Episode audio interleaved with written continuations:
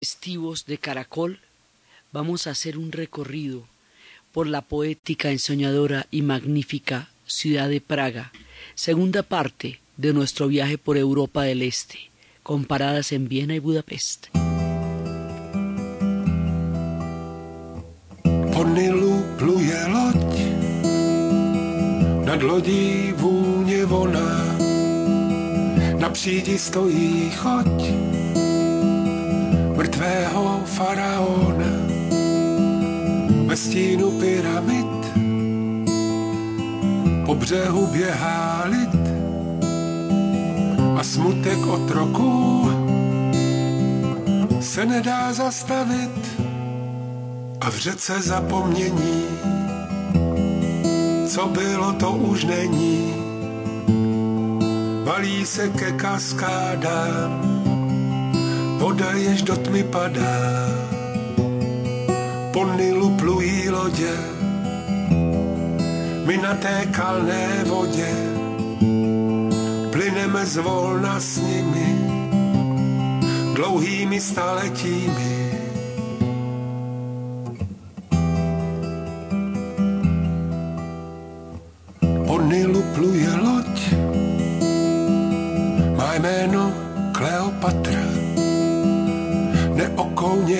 Foť, to stará říše chátrá. Nová se narodí, až Racek nad lodí zakrouží po třetí a smutně odletí v té řece zapomnění. Co bylo, to už není. Estuvimos haciendo una primera parte de un especial por Europa del Este, un recorrido por el corazón de las historias de la Europa. Y estuvimos en aquella ocasión, a comienzos del mes, estuvimos por los lados de Berlín y estuvimos en Cracovia y estuvimos en Varsovia. Pero nuestra ruta continúa después de las historias de Halloween. Y nuestra ruta continúa a, a tres ciudades maravillosas, pero una en la cual nos vamos a detener profundamente. Nos vamos a detener en Praga, porque en Praga está toda la magia, toda la belleza y toda la maravilla. Pero antes de llegar a Praga, vamos a hacer un pequeño recorrido por Viena y Budapest, porque todas las ciudades de Europa del Este. Están apinuscadas, entrelazadas, entreformadas, eh, condensadas en una misma historia, porque todo esto formó parte del imperio austrohúngaro. Porque todo hizo parte de un proyecto histórico gigantesco que duró 600 años, que fue toda la época de los Augsburgo y que llegó a ser uno de los imperios más importantes y más eh, decisivos en la formación de Europa.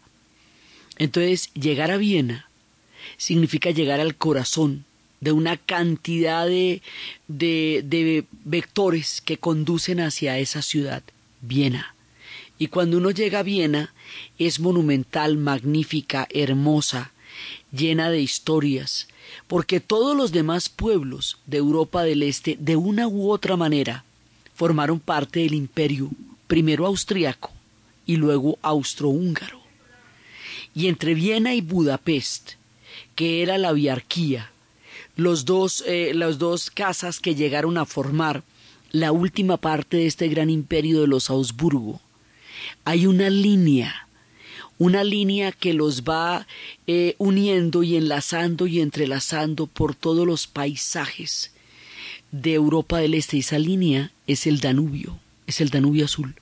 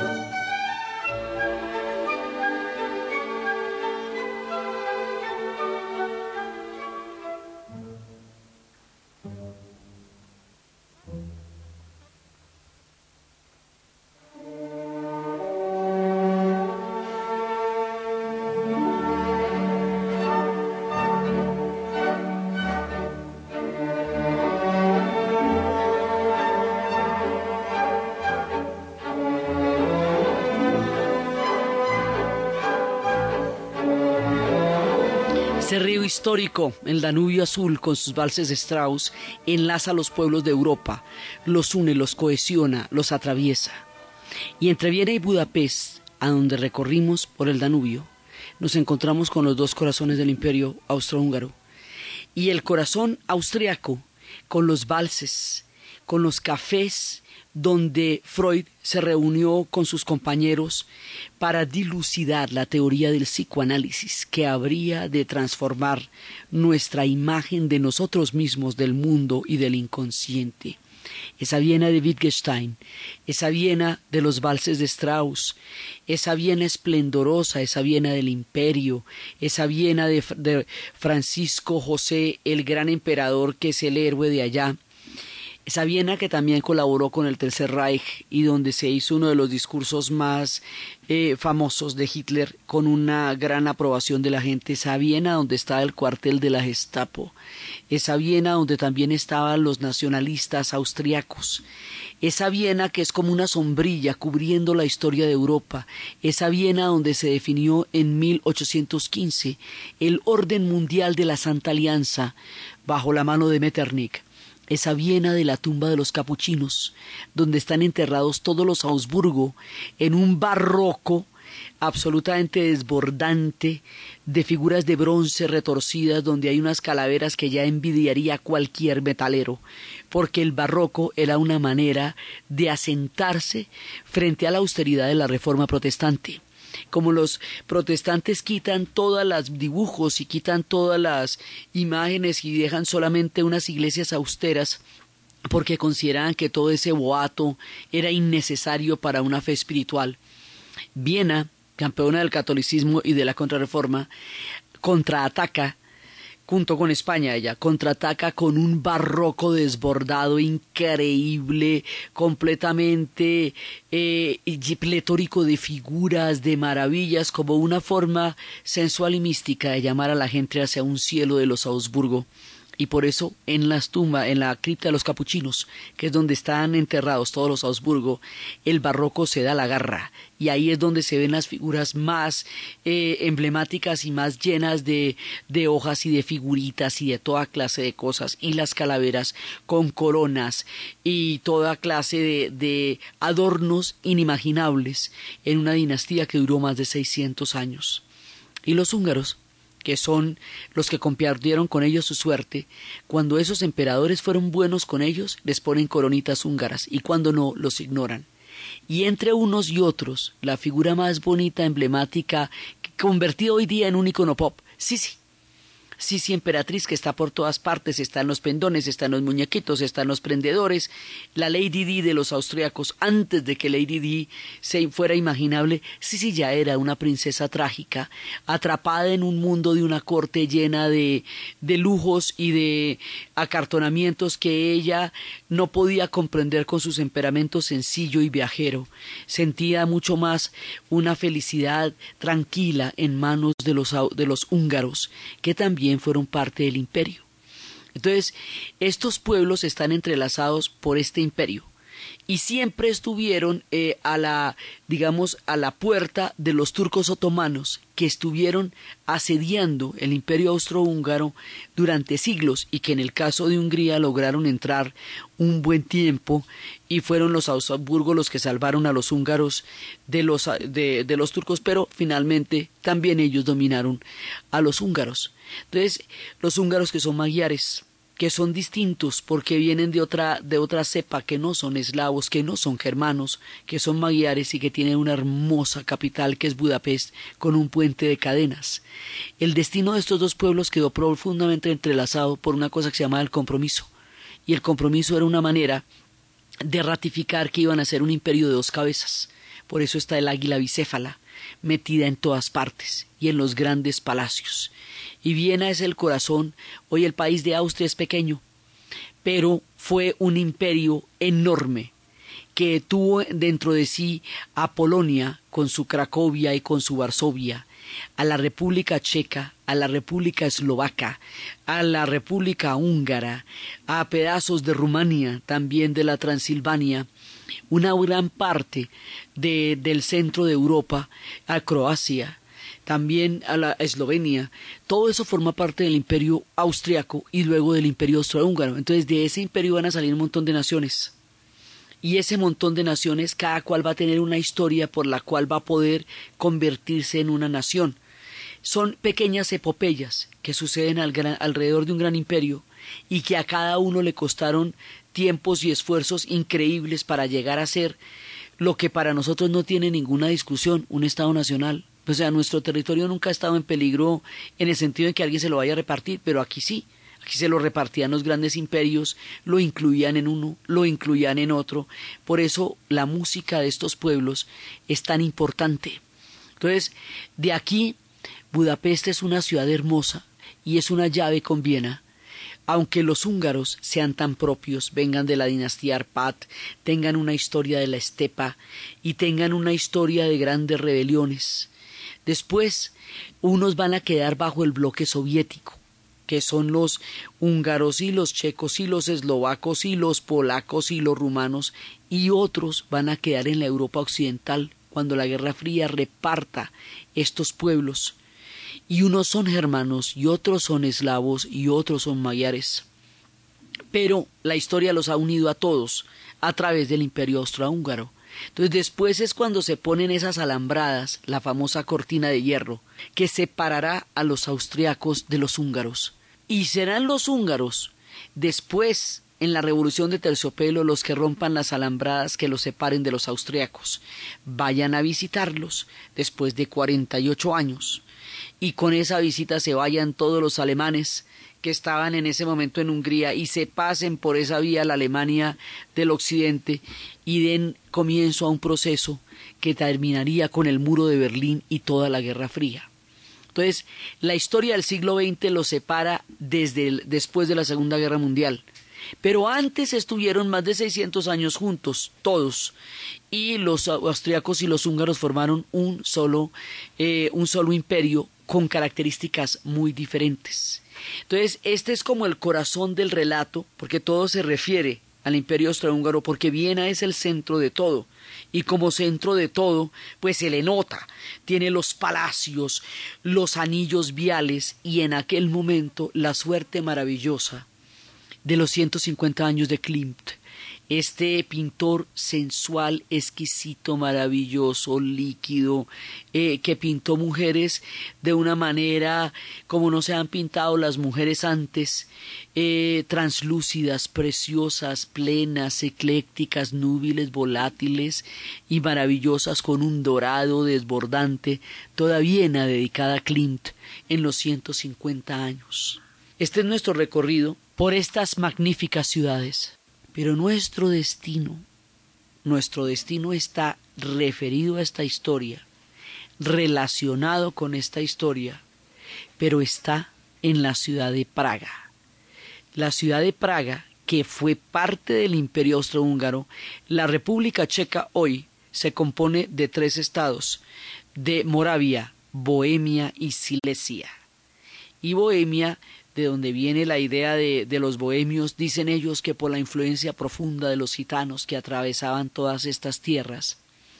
Allí se formaron historias maravillosas, historias fantásticas, historias de la judería, historias de Franz Kafka, historias de muchos lugares donde esta ciudad ensoñadoramente hermosa, que fue, digamos, la República Checoslovaca, fue repartida antes de la Segunda Guerra Mundial.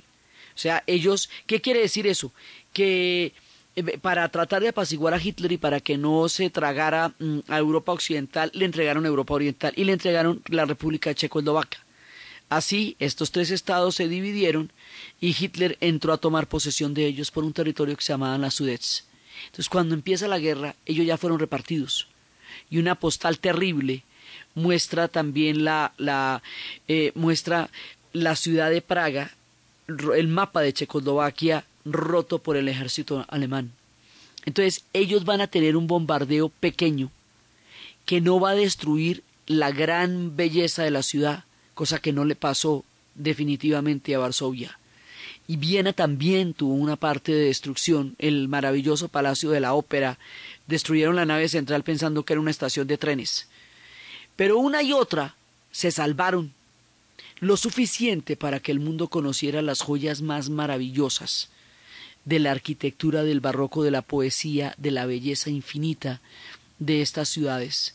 Otras fueron arrasadas, como vimos con Berlín, como vimos con, eh, con Varsovia, Vimos ciudades que tocó reconstruirlas a partir del imaginario de las pinturas de Canaletto o a partir de una nueva y totalmente distinta y dinámica eh, Berlín, completamente salida de la modernidad y no de la antigua historia de la ciudad. El caso de estas dos y también Budapest son ciudades que se lograron conservar. Entonces, nuestro viaje va por Praga y resulta que en Praga hay un músico. Los checos también tuvieron que luchar para crear un Estado nacional porque eran parte del imperio de los austriacos. Así que tuvieron que imaginar cómo sería ese país. Y lo imaginaron a través de la música, a través de sus compositores. Cuando ellos tocan la música de Smetana, mi país, es como si acariciaran los violines en la sala Smetana completamente maravillosa. Praga es una ciudad totalmente musical. Casi todos los días lo tocan en su sala con los grandes dibujos de Alphonse Mucha, otro de los grandes pintores para forjar un imaginario exquisito, que es el imaginario de su patria y de esta maravillosa ciudad.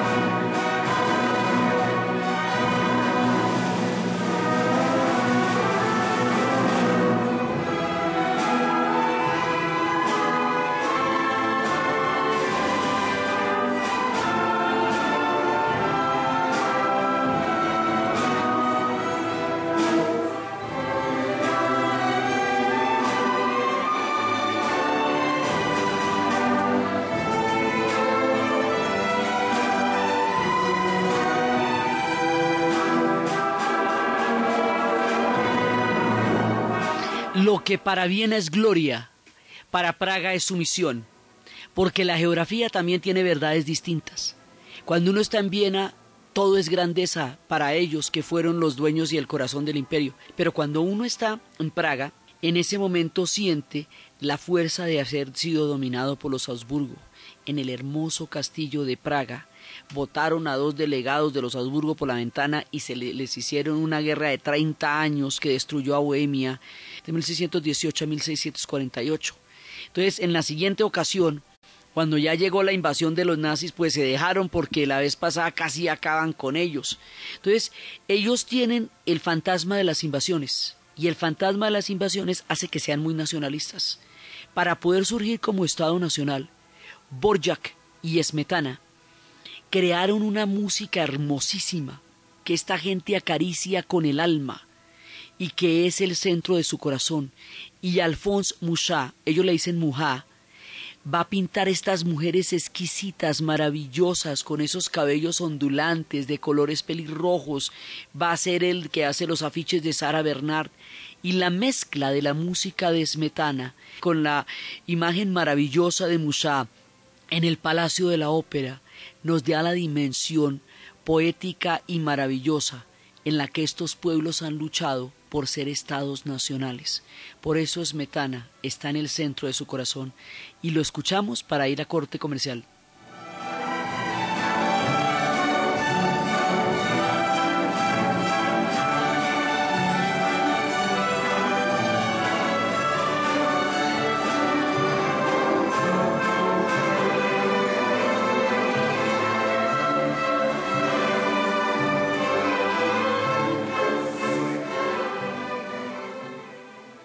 Es hora de vivir el mejor entretenimiento. DirecTV te cambia la vida. DirecTV da la hora en Caracol Radio. En Caracol Radio. Son las 11 de la mañana y 32 minutos. Bueno, y para todos aquellos que están atrapados en el trancón de vuelta. Siente el poder DirecTV y disfruta del mejor contenido donde quieras y cuando quieras. Con Control Plus, graba tus programas favoritos desde tu computador o teléfono celular sin estar en casa. Suscríbete a DirecTV y te instalamos hasta en tres televisores gratis para que vivas una experiencia de entretenimiento única. Marca gratis desde tu celular, numeral 332 o visita nuestros puntos de venta. DirecTV te cambia la vida. Promoción válida hasta el 30 de noviembre, solo para planes postpago plata y oro previa validación crediticia. No aplica para tecnología HDO Plus, aplica para zonas autorizadas y para estratos 3, 4, 5 y 6. Aplican condiciones y restricciones. Mayor información visita directv.com.co. Es un fitoterapéutico. No exceder su consumo. Leer indicaciones y contraindicaciones en la etiqueta. Si los síntomas persisten, consulte a su médico. ¿Punto naturista? Gracias. ¿Qué tiene para el estreñimiento? Digestar. Digestar es acción laxante, suave, blanda y placentera. Digestar cápsulas forte, digestar fibra y digestar jalea. Una presentación para cada necesidad. Digestar no contiene estimulantes químicos, no produce cólicos y no irrita el intestino. Digestar. Acción laxante, suave, blanda y placentera. Una presentación para cada necesidad. Calidad Natural Freshly. Si estabas esperando el agua caliente para bañarte de afán y quien llegó fue el samurái que corta los servicios, acuérdate de... Vas rápido al Efecti de tu barrio, pagas el gas hoy mismo y ya. Cualquier colombiano tiene un Efecti cercano para darle la mano. Circulante, aliado de 472, Red Postal de Colombia.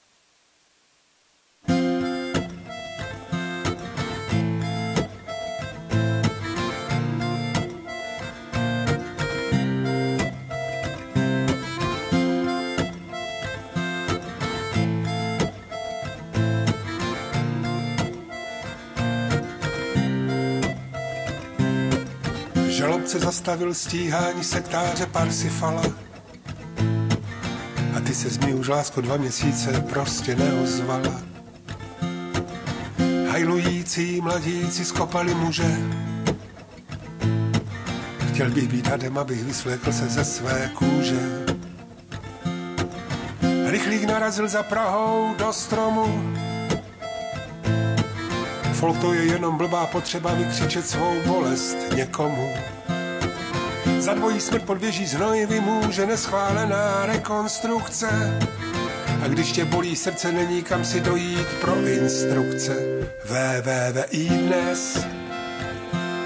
22. května 2009 Černá kronika. Praga tiene primero que todo, ahora retornando con ella, una plaza pero la plaza, o sea, ella es cosmopolita, antigua, moderna, contemporánea, artística, fantástica, y en esta plaza divina, divina, divina, está la estatua de John Hughes, el primero de la era de la Reforma Protestante, y al lado de él está enmarcado en toda esa preciosura arquitectónica, y al lado está la Torre del Reloj, y la Torre del Reloj es el espectáculo porque cada hora hace una, una figura, van pasando figuras, figuras que representan la vida, la muerte, la vanidad, la espiritualidad, se abren unas cortinas y en un reloj astronómico que denota los siglos y toda clase de, de historias, va pasando, van pasando las figuras cada hora, la gente queda completamente maravillada, una trompeta toca desde lo alto, sale un, un hombre vestido del medioevo con los colores de la ciudad cada hora. La gente no puede creer la belleza de esta ciudad, en cuya puerta también está eh, la Torre de la Pólvora. Y uno va atravesando y llega a esta plaza maravillosa, y en la plaza maravillosa está la casa de Mushay de Dalí con los relojes derretidos. Y está esta ciudad, una vez que uno entra en el universo de esta ciudad, queda completamente atrapado, porque ahí están las cosas más maravillosas. Ahí está toda la obra de Kafka. Y está el Museo de Kafka y está la estatua de Kafka, porque resulta que Kafka era sumamente neurótico, como podrían imaginarlo. Entonces en todas partes le parecía que hacía ruido y que en ningún lado podía escribir, así que vivió en todos los lugares de Praga hasta encontrar una casa donde no le hicieran ruido, razón por la cual toda la ciudad está plagada de su vivienda, de su historia y de sus libros.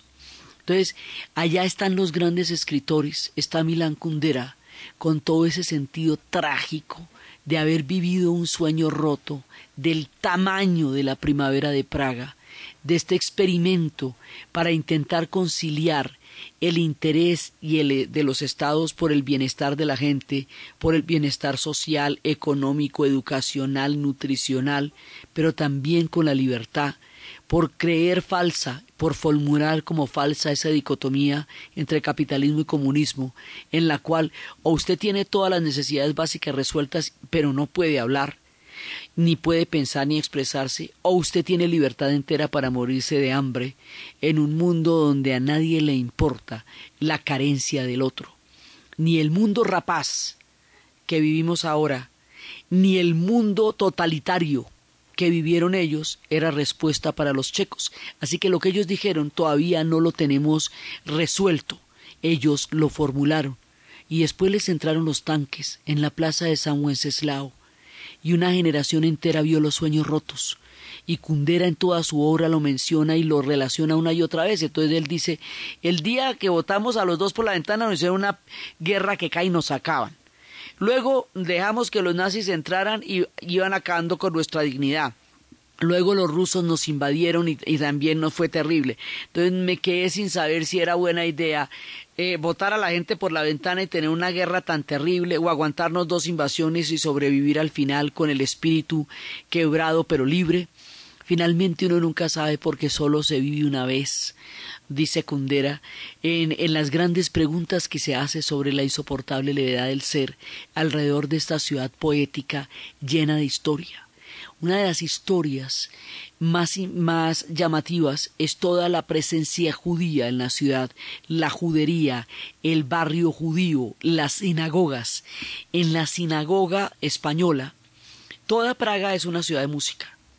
En la sinagoga española, donde está toda la documentación del campo de concentración de Teresín, y es una sinagoga española porque tiene un estilo mozárabe que es muy complejo porque es una sinagoga pero él tiene el espíritu como el estilo arquitectónico árabe español maravillosa, preciosa, allá con una acústica increíble, con los fantasmas de un pasado dolorosísimo, que fue la manera como tantos intelectuales de esta maravillosa ciudad y de toda la República Checa fueron llevados al campo de concentración de Teresín y de Teresín llevados a Auschwitz, con, con esa, digamos, con el bagaje de esa historia tenebrosa, oscura, terrible, pero con un eco maravilloso y con una ciudad bellísima, se escuchan las notas de Gershwin en un concierto allí en la sinagoga española.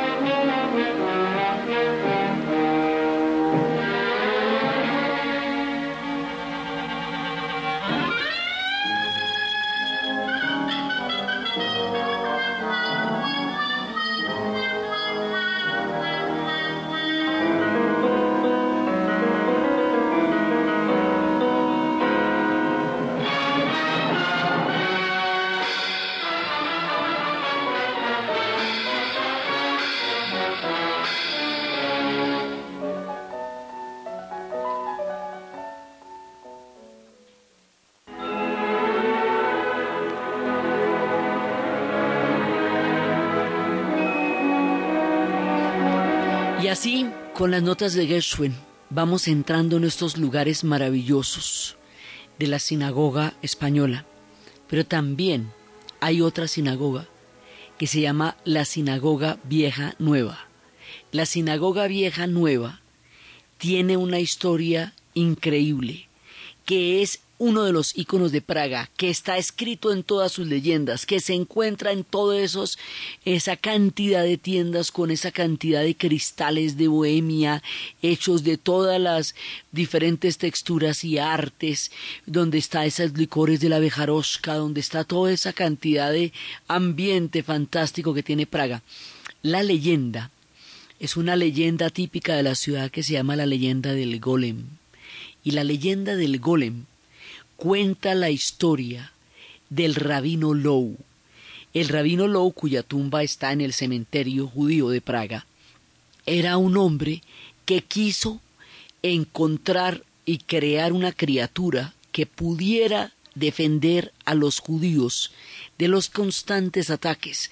La historia del pueblo judío en la Europa del Este es una historia muy dura, porque una época en que tenían que vivir en guetos, eh, en áreas restringidas, bajo unas condiciones muy, eh, muy apremiantes y difíciles. Y esto pues antes de que llegara la era nazi y decidiera el horror de los horrores. Entonces, durante la época eh, antigua, ellos siempre estaban en peligro de una u otra manera. En Europa siempre estuvieron en peligro desde los tiempos del medioevo y también en los tiempos del Renacimiento la cosa no cambió mucho. Entonces el rabino Lowe para proteger a, a su comunidad judía, inventó una criatura mediante una serie de palabras claves, eh, de palabras cabalísticas, de, de rollos eh, particulares, de manuscritos, y lo hizo con varios estudiantes, y cada uno de los estudiantes aportaba una parte a la criatura del golem, hasta que el golem, después de decir las palabras mágicas, quedó creado y era una criatura muy grande, hecha de barro, que iba a ser la defensa de la ciudad. Esta criatura era grande, era noble, pero era torpe, terriblemente torpe, nunca aprendió a hablar, el golem y había que sacarle todos los viernes antes de la celebración del Sabbat, que empieza el viernes por la tarde y es todo el sábado, la fiesta judía del Sabbat, había que sacarle el pergamino de la boca porque si no el golem podía perder el control. Y un día la niña del rabino se enfermó y el rabino no tuvo tiempo de ir a sacarle el pergamino de la boca al golem y el golem se enloqueció y eso acabó con media ciudad y nadie lo podía controlar. Así que al rabino le tocó desactivar al golem quitar los conjuros que lo habían hecho posible y que se convirtiera otra vez en un montón de arcilla, que no hubiera nadie que lo pudiera activar. Dicen que unos estudiantes tiempos después lo intentaron, pero que el golem se vino sobre ellos y toda la arcilla los ahogó. El asunto es que los secretos del golem están enterrados en la sinagoga vieja nueva, allí donde está toda esta historia de las muchas que habitan la ciudad de Praga a esta figura del golem, absolutamente típica de la ciudad, arquetípica de la comunidad judía, que inmortaliza el nombre del rabino Lowy, Jorge Luis Borges, en su infinita y maravillosa erudición, le va a hacer un poema increíble en donde plantea que así como el rabino se sentía tan incómodo con la imperfección profunda de su criatura, puede Dios sentirse ante el propio rabino y ante el género humano, que habiendo él te generado perspectivas tan altas y expectativas tan profundas, le salieran criaturas tan imperfectas? El golem. El golem. Sí, como el griego afirma en el caratilo, el nombre es arquetipo de la cosa. En las letras de rosa está la rosa y todo el Nilo en la palabra Nilo y hecho de consonantes y vocales, habrá un terrible nombre que la esencia cifre de Dios y que la omnipotencia guarden letras y sílabas cabales. Adán y las estrellas lo supieron en el jardín, la rumbre del pecado, dicen los cabalistas, lo ha borrado y las generaciones lo perdieron.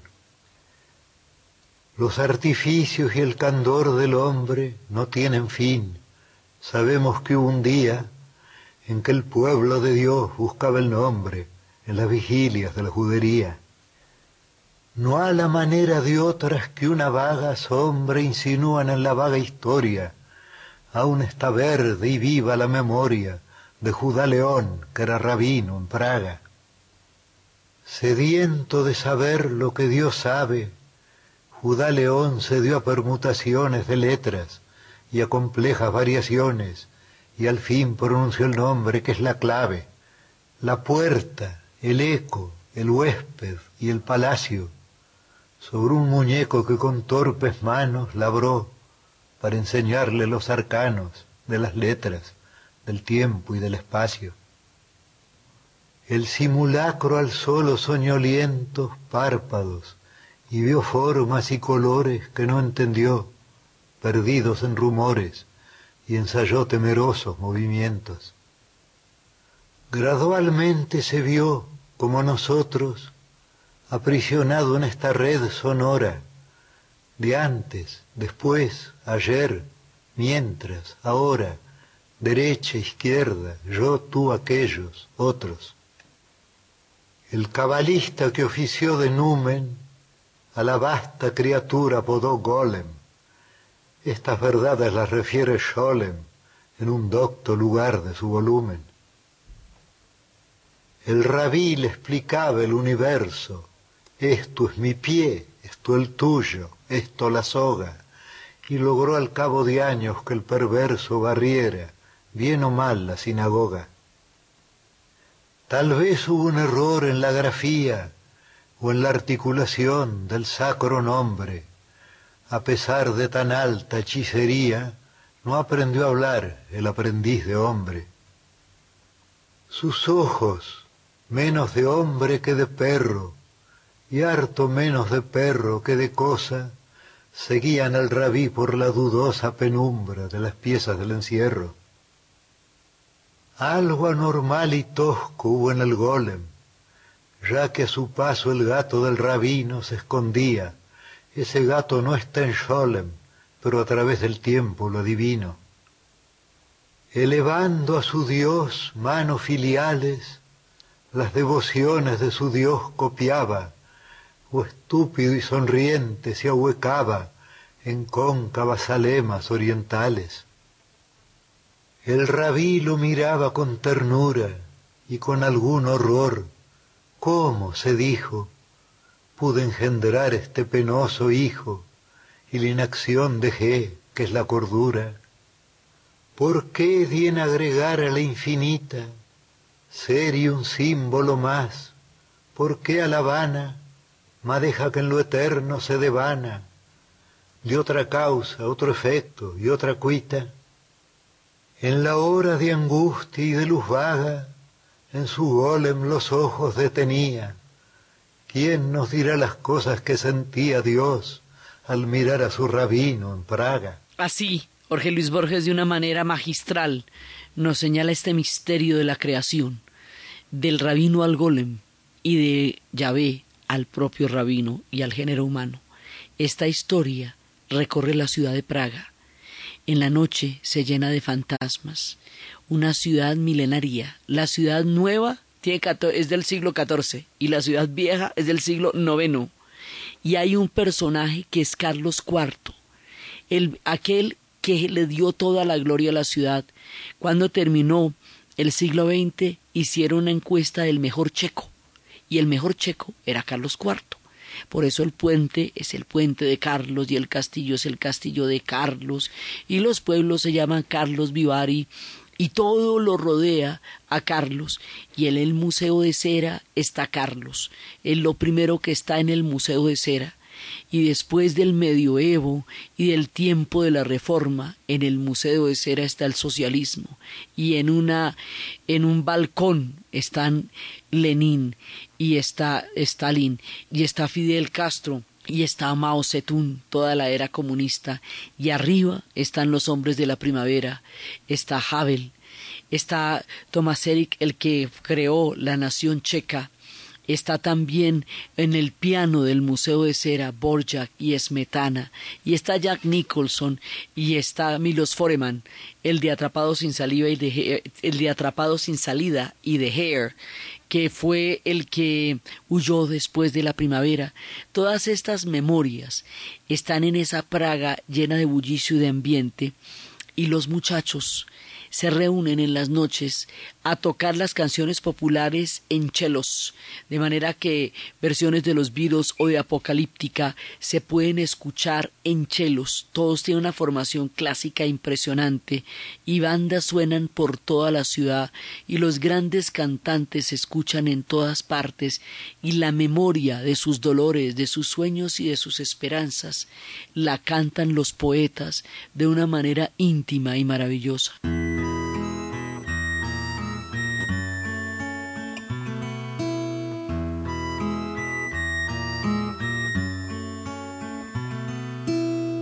Zlo sedí v rohu pokoje,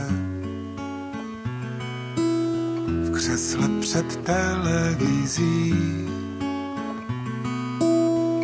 A nikdo neví, kdo to je. Domácí nebo cizí. V haleně konstábla listuje našimi alby postava vyzáblá, jak z El Grekovy malby. Jsme to my, anebo to nejsme my, na fotkách z dovolené. Jsme to my, anebo to nejsme my, ty tváře opálené.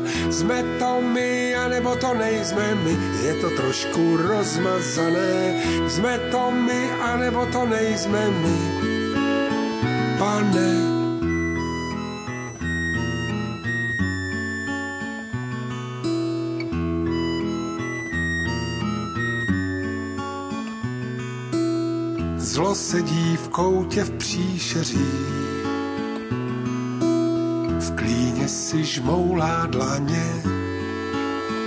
Así, con estas voces que se van escuchando, lo mismo que la de Karil Krell que escuchábamos en otras menciones de las historias de la primavera, los checos tienen una cultura absolutamente increíble. En una época derrumbaron cuatro muros de la ciudad porque consideraban que ya nada los separaba. Entonces volvieron una sola ciudad porque todo lo tenían en común y nada los distanciaba. Después de la primavera de Praga pasaron muchos años de una generación frustrada, eh, con el alma rota, que cambiándole de oficios para degradarlos, en una tristeza infinita, y luego vino la revolución de terciopelo que se llama así por los checos porque ellos hicieron un movimiento tan poético y tan pacífico que le dieron el nombre de terciopelo a una revolución que acababa con la cortina de hierro y que terminaba con la caída del muro de Berlín.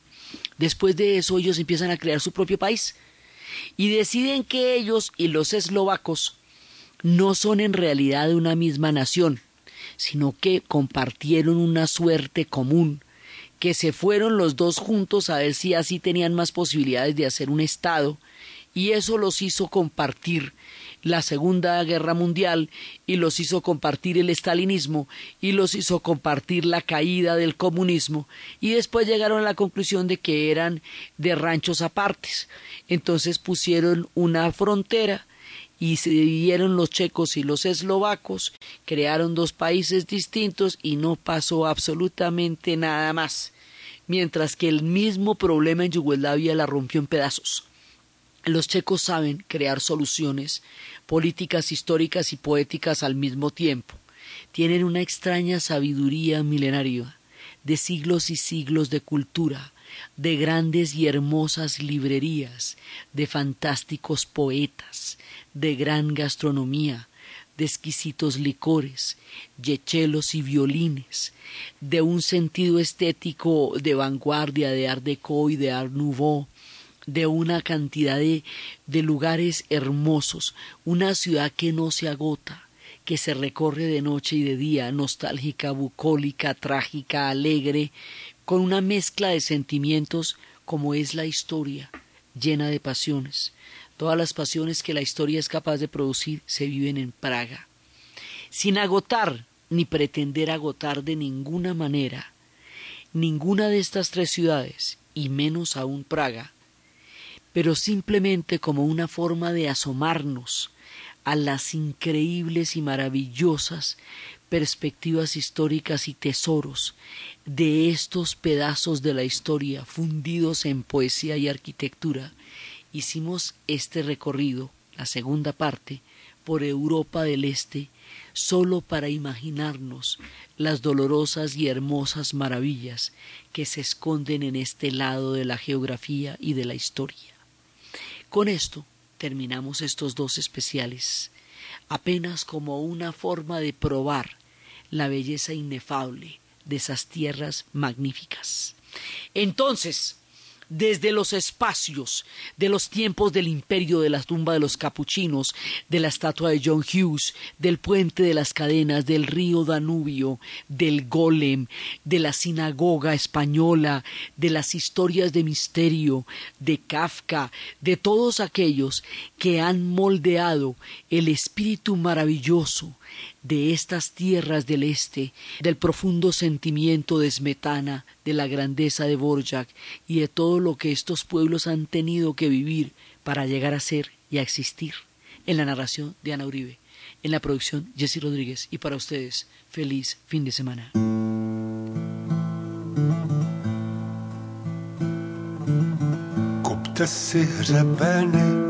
Blíží se všivé časy, zítřek je oděný do šatů trhana.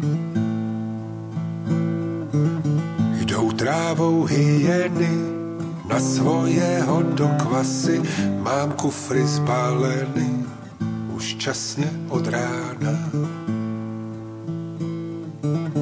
Viděl jsem podél cest ale je plné hesel, styčenou k nebi pěst a muže, který nese vlajku a na ní krev. Lidí, jež pod ní stáli a z dálky hučel zpěv internacionály. El lunes festivo de 1 a 2 de la tarde. Especial deportivo Caracol Radio. Gran resumen de la última fecha del fútbol profesional colombiano. Viene, viene, viene, viene Rentería, Marco, gol,